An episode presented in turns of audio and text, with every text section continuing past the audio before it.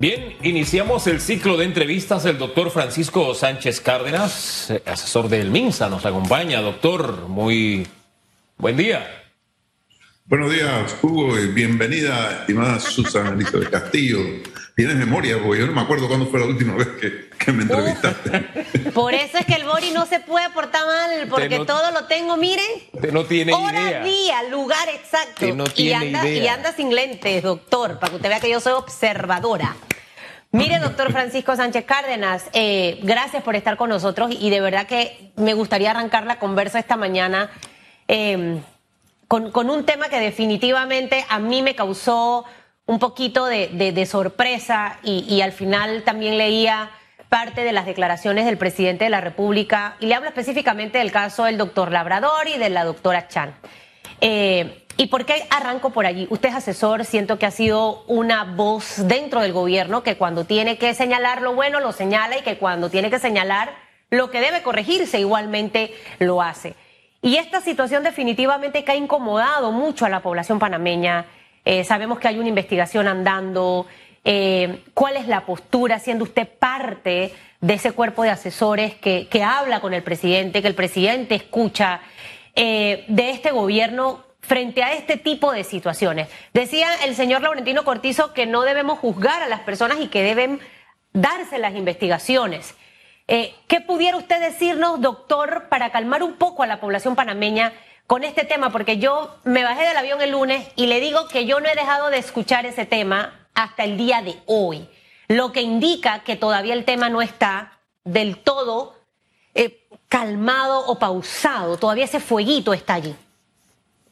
Bueno, muchas gracias por la entrevista y la posibilidad de expresar mi punto de vista sobre diferentes puntos, sobre diferentes hechos. Mira, yo creo que este hecho de, lo que sucedió eh, con el tema de los insopados cobrados en el puerto de Balboa. Es un tema muy escabroso que deja muy mal sabor eh, tanto a la ciudadanía como al, sector científico, sanitario del país que viene luchando de, una forma contundente y eficaz contra el coronavirus, eh, que definitivamente causa mucho malestar, eh, cosa que gracias a Dios no ha sido tan grande en el equipo de salud, que ha visto que su sacrificio es alterado, eh, no es bien utilizado por, por otras personas y creo que el presidente también está en esa, en esas, en esa onda, pero lógicamente el presidente de la República tiene que eh, tratar de preservar el, buen, la buena conducción de las cosas eh, en el país y los términos legales y los procedimientos legales. Eh, yo no creo que el presidente pueda sacar de contacto su, su capacidad de dirigir el país por el buen ordenamiento legal. Y eso es lo que él sinceramente yo creo que piensa.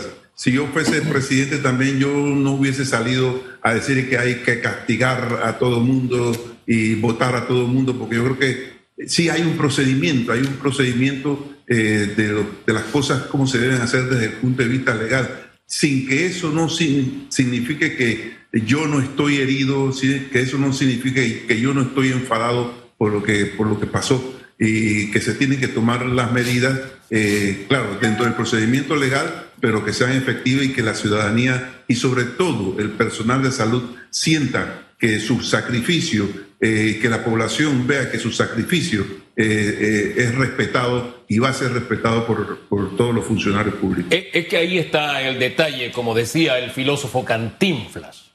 Todos estamos haciendo un sacrificio es cuando suceden cosas como estas, yo entiendo la ecuanimidad del presidente. Usted no se moja antes de cruzar el río. Y es verdad, tiene que haber un proceso, etcétera. Pero fíjese que el vicepresidente, y no es que quiera entrar en comparaciones de quién sí y quién no, por lo menos tuvo unas palabras que a uno le dicen, bueno, por lo menos hay esperanza, ¿no? Porque él dijo, nadie está por encima de la ley. Va a haber una investigación, pero nadie está por encima de la ley. Aunque esta frase de nadie está por encima de la ley, caiga quien caiga, están gastadas, por lo menos en medio de lo que estamos viviendo, es el mensaje no como que, que bueno, vamos a ver qué pasa, porque aquí hay investigaciones que no sabemos qué ha pasado. Doctor. Entonces el temor a que vuelva a ocurrir lo mismo, yo creo que es una duda razonable que hay en la población, ¿o no? Yo, yo sí creo que eh, en este caso, sobre todo en este caso, por la, la gravedad del asunto, por el impacto que puede tener en el, en el, en el, en el seguir las medidas que el, el, Ministerio de Salud está proponiendo para vencer este, este, este virus y que la población vaya a desbocarse eh, no cumpliendo estas medidas porque siente que, no se están cumpliendo. Yo creo que en este caso eh, eh, sí sería muy, muy, pero muy pecaminoso, muy negativo que no se cumpla con el debido proceso y yo no creo que esto pueda pasar de dos semanas, de, una semana más. no puede suceder lo que ha pasado, por ejemplo, con el tema de, de la vacuna clandestina, que eh, el Ministerio Público no, no, dice qué es lo que ha sucedido y esas cosas eh, verdaderamente hacen mucho, pero mucho daño eh, en una población que está sufriendo sanitariamente, que está sufriendo económicamente, donde mucha gente no ha podido volver a su trabajo, donde mucha gente está pasando desde el punto de vista económico en muchas vicisitudes donde nuestros estudiantes no han podido volver a las escuelas como ellos quisieran, como nosotros quisiéramos. Eh, este tema es, es un tema emblema que el Ministerio de Salud debe exigir que, que se resuelva a más tardar antes de este fin de semana o el principio de la otra semana, que ya sepamos qué sucedió y cuáles son las medidas definitivas que se van a tomar con respecto a lo que faltaron al procedimiento en este tema. Me gusta escucharlo de esa forma. Es más, esa es la personalidad de Sánchez Cárdenas que yo recuerdo en su época de ministro. Ahora usted está de asesor. Creo que allí es donde le hace falta un poquito a este gobierno. Mire, aunque sean frases cliché, eh, que ya están trilladas de mucho utilizar, hay que en este momento bajar esa, esa, esa, ese ánimo revuelto que tiene la población.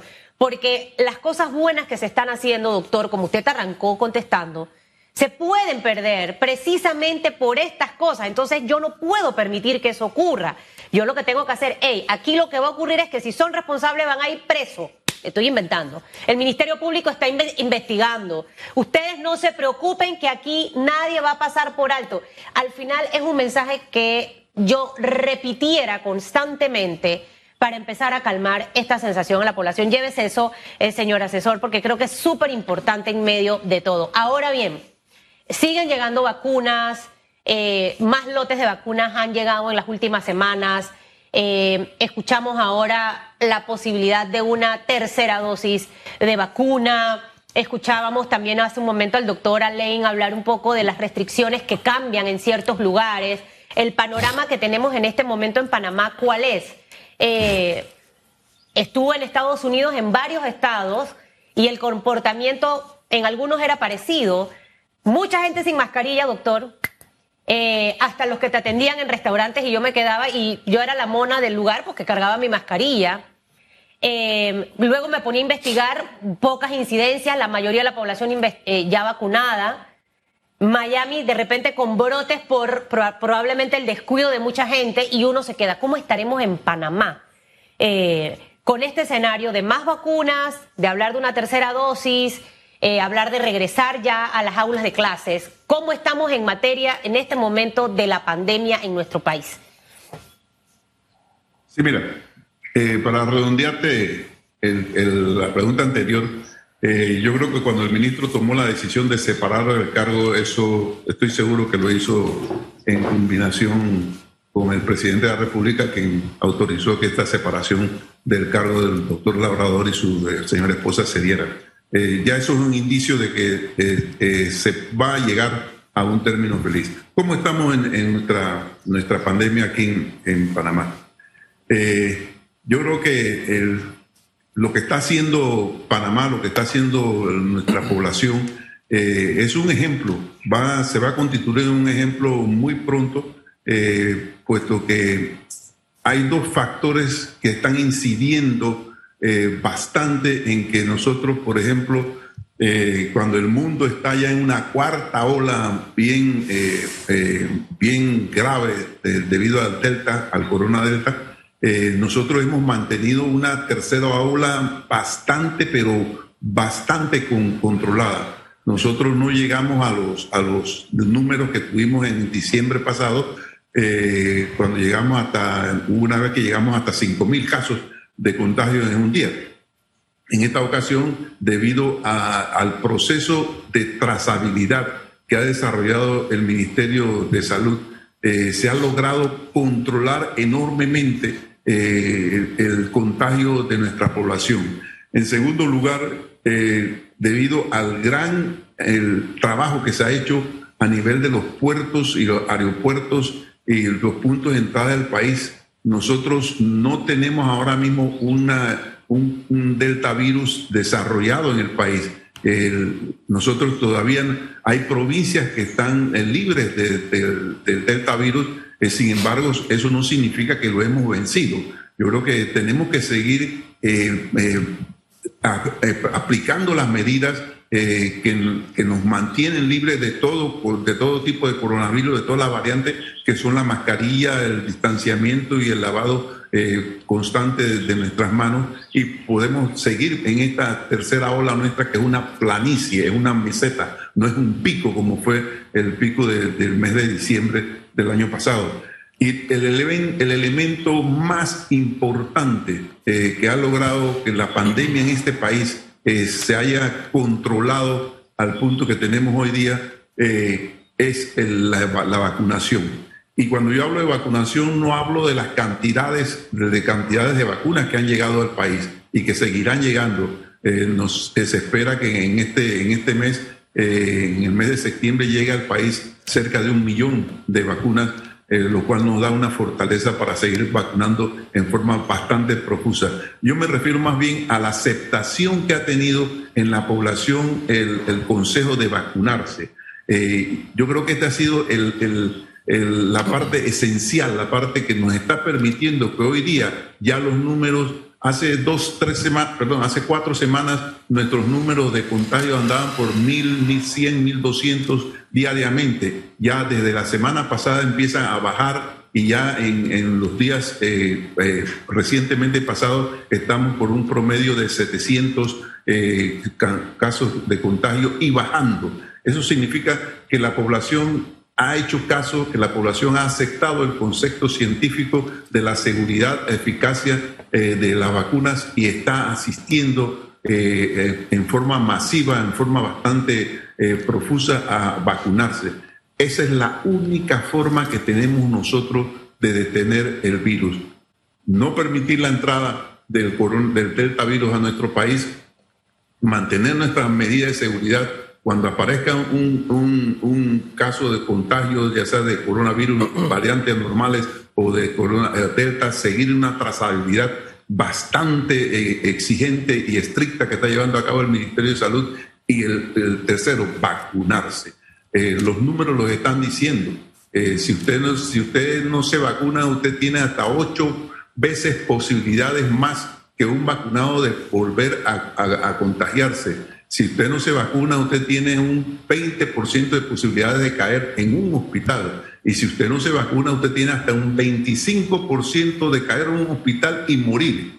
Entonces, eh, eso la población lo ha entendido y yo creo que lo, que venimos haciendo, educando a nuestra población, la aceptación de nuestra población, nos ha permitido, eh, eh, por ejemplo, países vecinos como Costa Rica y Colombia al lado nuestro están pasando por una situación de delta, eh, de delta pandemia muy grande. y eso nosotros no queremos que nuestra población llegue allá. ¿Por qué no queremos? Porque queremos volver lo más rápidamente posible a reactivar nuestra economía. Eh, yo creo que si nosotros logramos que nuestra población siga asistiendo a, los puntos de vacunación, si nosotros logramos que esos que están temerosos todavía, porque hay mucha gente con temor, gracias a Dios esta vacuna ya ha sido certificada eh, eh, por la FDA de los Estados Unidos, lo cual ya les va a quitar un peso que tiene ciertas personas que con temor, que decían que esta era una vacuna experimental. Bueno, ya no es experimental, ya es una vacuna con una licencia comercial con todas las, garantías que, debe tener un producto que se expende comercialmente para la salud. Doctor, con ese último aspecto, yo quisiera profundizar, porque evidentemente Panamá no es inmune a esas olas de em, información o desinformación, digo información equivocada, que al final es desinformación y es mentira. Ayer, desde muy temprano, se comenzó a recibir noticias de que lo que había decidido la FDA no era cierto, que la propia FDA estaba mintiendo. Y te mandaban la documentación de la FDA y yo le decía, pero ¿dónde es que está la mentira? Pero hay gente que no lo lee y se queda con la mentira.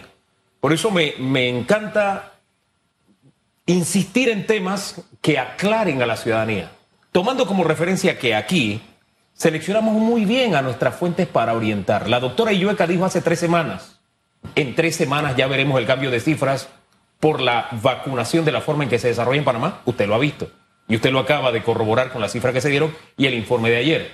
El doctor Ortega Barría dijo, la FDA va a aprobar en menos de tres semanas este medicamento ya va a ser de uso comercial. El lunes se hizo.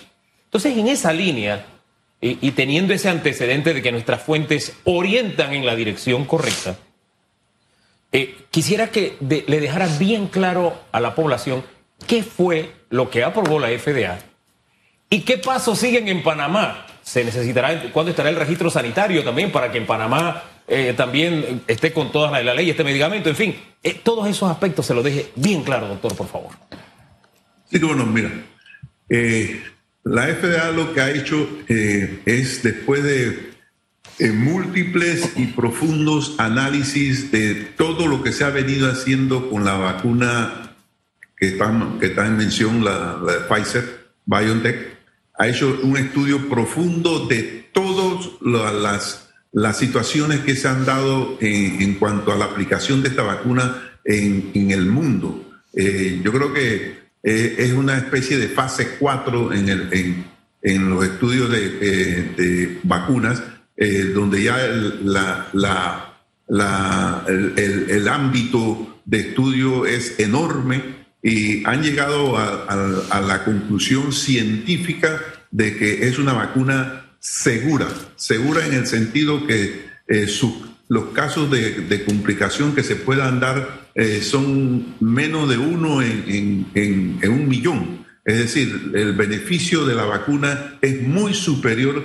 a las posibles complicaciones que puedan darse, ya sea en términos de, alergia, ya sea en términos de, algún otro tipo de complicación eh, hemorrágica, como se ha presentado en, esta y en otras vacunas.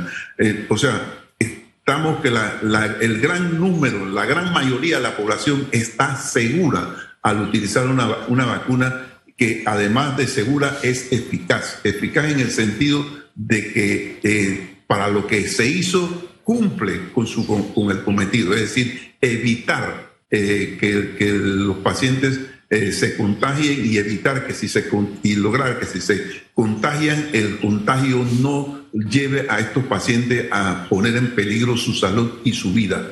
Esa es, es seguridad y eficacia. Entonces, eh, en, términos, en, sentido contrario, se ha visto que los que no se vacunan, ya eso está probado eh, que, que, van a sufrir las consecuencias de no haberse vacunado, enfermarse, hospitalizarse y hasta morir. Yo creo que la, la, la, el FDA ha demostrado eh, que no hay ningún tipo de chip en la, en la vacuna que nos vaya, nos vaya a, gobernar. Yo creo que la FDA ha demostrado eh, que la vacuna no produce, hasta leí una vez a alguien que decía que producía impotencia. Eh, la vacuna eh, no, no produce más que las complicaciones normales de toda vacuna, que es el dolor en el brazo, que es el dolor de cabeza, que es la fiebre, pero que son cosas normales que hemos visto y que hemos pasado todos los que nos hemos vacunado a través de la historia de la, de la medicina. De tal manera que eso, eso es lo que ha demostrado el FDA y eso yo estoy seguro que eh, el abocamiento de, pacientes, de, ciudadanos a los sitios de vacunación va a aumentar sustancialmente. Mire, yo me voy a poner ahorita de ejemplo. Este, estuve con tanta gente sin mascarilla, doctor. Usted no, los restaurantes allá se llenan. Y yo no vine enferma. Me tuve que hacer la prueba ayer por una pasajera que aparentemente salió positiva. Y yo le decía a Boris, hacha la vida, esta mujer me ha tirado una AK-47, porque la saliva me cayó aquí en el cachete y agarré luego el alcohol. Ta, ta, ta, ta, ta, ta.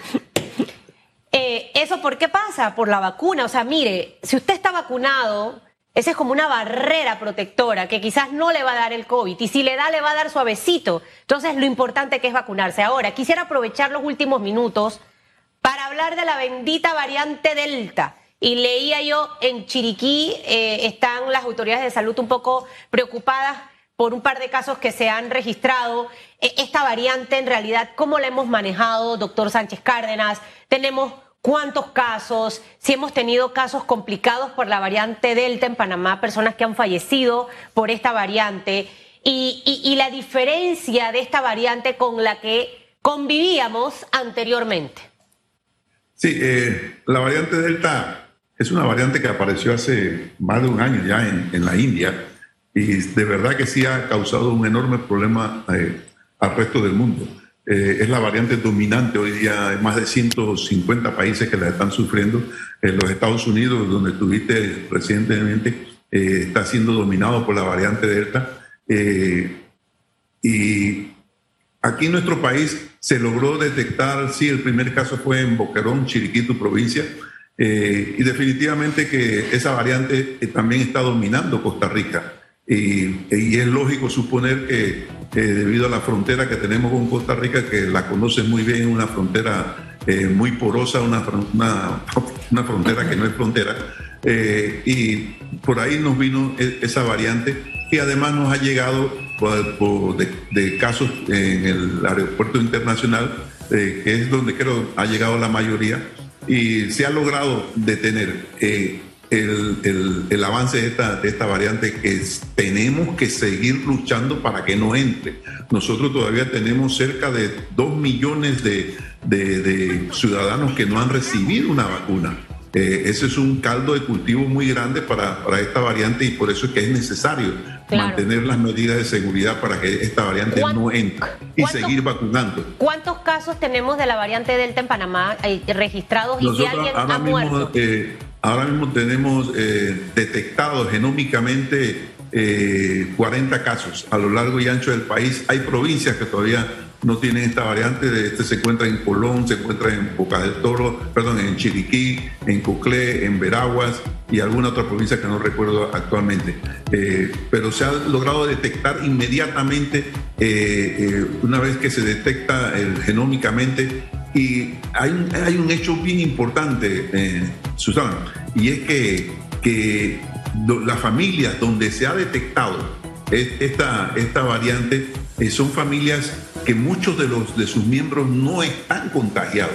¿Qué nos indica esto? Esto nos está indicando que las familias están llevando a cabo el protocolo de distanciamiento una vez detectan que alguno de sus familiares puede estar contagiado, porque si es una variante muy contagiosa y encontramos un, caso en una familia y el resto de la familia no está contagiado, quiere decir que se han, se han tomado las medidas necesarias para evitar el contagio, cosa que es muy, pero muy, muy positiva y quizás esa es una de las razones por la cual nosotros hemos tenido el embate de, esta variante aquí en el país. Y la, sintomatología es muy parecida, aunque un poquito diferente. Eh, es una sintomatología que produce mucho más moco eh, eh, a nivel de, las fosas nasales, produce, cuando es muy grave, produce muy rápidamente ya la complicación pulmonar, porque como, como es tan, tan, tan contagioso, eh, tiene la facilidad para replicarse dentro del organismo mucho más rápido eh, que, el, virus normal. Entonces llega mucho más rápido a, los pulmones y además infecta mucho más rápido las fosas nasales, la garganta eh, y los síntomas de estos órganos son los primeros y de mucha intensidad. Doctor, gracias por conversar con Panamá a través de la radiografía. Que tenga muy buen día. Que le vaya bien, doctor. Igualmente. Gracias. Gracias. Bienvenida otra vez, Susana.